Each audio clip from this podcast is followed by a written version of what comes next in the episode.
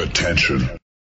Das ist Postgame auf www.sportradio360.de. Denn nach dem Spiel ist und bleibt nach dem Spiel. Und wir haben genau hingehört. Nach dem 97 zu 84 von Ulm gegen Oldenburg spreche ich mit Christoph Schadler, Magenta Sport. Ähm, die Ulmer machen, glaube ich, im ersten Viertel 9 und in den anderen ähm, drei Vierteln dann 9 und 88, wenn ich jetzt nicht ganz falsch bin mit meiner Mathematik. Das könnte hinhauen. Könnte hinkommen. Ähm, was hat sich da geändert? Was hat da heute den Ausschlag gegeben?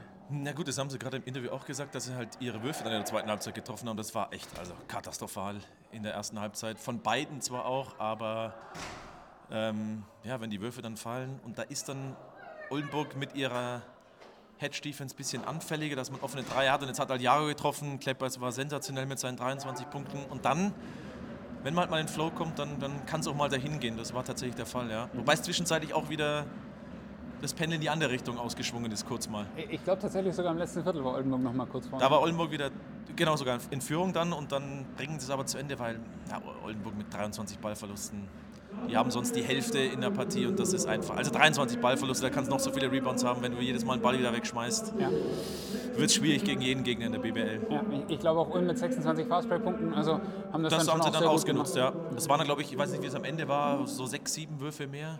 Dann nur für die Oldenburger. Das ist okay, glaube ich, aus Ulmer Sicht. Vor allem, wenn du halt dann deine Dinge triffst und das war bei Oldenburg dann nicht mehr der Fall. Und ja, Russell und Co. haben es heute ein bisschen sich selber schwer gemacht, das Leben, weil dann selber nichts ging, nichts getroffen, viele Ballverluste. Beim Rebound war man richtig stark, aber das hilft dann am Ende des Tages auch nichts. Ja. Ähm, du hast die 23 äh, Ballverluste bei den Oldenburgern angesprochen. Massiv wichtig dafür war Tommy Kleppers, ich glaube mit Absolut, sechs Steals. sechs Steals, neues Career High. Ja. Wie hat dir insgesamt gefallen, was er heute Ja, der hat? ist eh gerade im Moment fast eigentlich der beste Ulmer, weil er auf beiden Seiten halt da ist. Und heute, wir hatten ihn vor der Partie noch im Interview und da habe ich schon darauf angesprochen, gut in Form. Ja, ist mir wurscht so quasi. Das ist, äh, so ein Typ ist er ja jetzt gerade auch wieder, das ist ihm egal, aber 23 Punkte, da er mit zwei Zählern am Career High vorbeigeschrammt. Ähm, der ist auf beiden Seiten da, ich meine sechs Deals. Das muss man erstmal hinbekommen. Das waren jetzt nicht die, die ja nur äh, quasi angeworfen wurde. Und ja, also Kleppeis ist in Playoff-Form. Ja. Äh, auf der anderen Seite, Dwayne Russell natürlich der Spieler, der normalerweise dominiert, macht glaube ich heute auch wieder 20 und 20, 11. glaube ich, sind es, ja. Ja, genau. Und, und 11, äh, 11 Assists, glaube ich, also auch kein schlechtes Spiel. Absolut, aber es war schlecht. Ja, die- ich glaube, Ja, die schlecht. Quoten waren schon überschaubar, oder? Ja, und äh, sein, sein Drive, da- war dann immer wieder ein Ulmer mit. Eigentlich haben die Ulmer das so ein bisschen die Oldenburger kopiert in der Defensive und das hat gut funktioniert. Da war der Drive, diese Penetration nicht so effizient, wie man es von ihm kennt. Dreier dann ein, zwei, drei so Stepback-Dinge, die sind halt schwierig, gar kein Vorwurf, die kann man verwerfen, aber er ist nicht heute so in seinen Flow gekommen, dass er punktet, dafür ist er gut genug. Das macht er immer dann tatsächlich. Ja. Verteidigt hat ihn über weite Strecken ähm, Kleppus und, und- insbesondere ja, ja. ganz genau, darauf wollte ich raus. Jetzt ja kein, kein Einser, also ein klares Crossmatch, ähm, eine, eine Maßnahme von Anton Gavel, um Russell auch in die Schranken zu weisen, hat, denke ich, sehr gut Hat funktioniert. Ne? macht natürlich irgendwo auch Sinn, weil wir auch überlegt haben, wer stellt denn in die Starting Five, dass da Paul raus war und Jallo drin war. Ja, warum war das so? Weil Jallo sich um, um Russell gekümmert hat, ist echt gut. Er hat halt diese langen Arme, ist halt trotzdem schnell. Du kannst Russell nie stoppen. Der macht wahrscheinlich immer seine 15 plus Punkte. Aber das sah schon gut aus. Dann immer dieses Hatchen, diese, dieses Trappen, diese Hilfe dazu. Also, wir haben Oldenburger ganz gut kopiert und es war dann im weiteren Verlauf des Spiels tatsächlich sehr, sehr, sehr, sehr effizient eigentlich dann. Ähm, wenn wir nach vorne schauen, beide Mannschaften, glaube ich, mit einem nicht ganz einfachen äh, Restprogramm. Ulm insbesondere noch in München und in Bonn. Ich glaube, so ist es ja, genau. Das ist München und das ist Berlin. Also jedenfalls zwei der Top 3, auf jeden Fall noch auswärts. Ähm, trotzdem nicht ganz ausgeschlossen, dass das ein Duell in der ersten Playoff-Runde sein könnte. Hat, hat das auch ein Stück weit mit reingespielt, glaubst du, oder ist das äh, noch zu Oh, weit ich glaube, weg? das ist noch zu weit weg tatsächlich, weil sie noch zu viele Spiele haben. Ich glaube auch nicht, dass sie aufeinandertreffen, weil Göttingen hat, glaube ich, nur noch ein Auswärtsspiel und sonst alles daheim. Die werden nicht alles gewinnen, aber die werden sich den fünften Platz wahrscheinlich holen und dann wirst du Maxim. Ich gehe davon aus, dass Oldenburg trotzdem Vierter bleibt. Dann hätte Ulm den undankbaren Gang Nach München Bayern. wahrscheinlich, ja. Berlin oder nach heute Bonn mit der Nummer 1 wahrscheinlich. Ja, ja, richtig. Hast du da mit einem halben Auge hinschauen können? Äh, Ich habe das? Ergebnis tatsächlich ein bisschen, aber dass die Bonner wieder stark, also, tatsächlich Boxscore nicht wirklich gecheckt. Ja, ich habe mit einem halben Auge drauf geschaut. Ich glaube, die haben, ähm, wenig, waren wenig hinten. Ähm, mehr Ja, oder es weniger Startzielsieg. Schon sehr, sehr ist beeindruckend, was die beeindruckend. machen. Oder? Ja. und das jetzt den direkten Vergleich holen, weil du jetzt eigentlich, und das ist, glaube ich, das Wichtigste, ja, du hast Alba geschlagen, direkter Vergleich, cool, aber als erster gehst du jetzt halt nicht ins Halbfinale, und ich gehe davon aus, dass sie das schaffen, du gehst ins Halbfinale nicht gegen die Bayern und Alba, sprich, wir haben im Halbfinale, wenn alles normal läuft, Alba gegen Bayern, also Bonn hat den guten Weg Richtung Finale. Ich will da niemand kleinreden, aber so wie die drauf sind, mit dem MVP, sage ich jetzt einfach schon mal. Ja. Bonn ist heiß.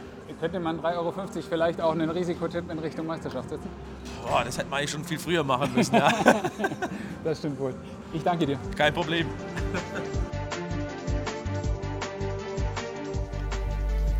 Coach Kayas, you mentioned the 23 turnovers of your team. Is that uh, mostly maybe a mental issue after only very short period of um, of pause, uh, unusual rhythm for your team, or where do you see the main reasons for those 20, 23 turnovers?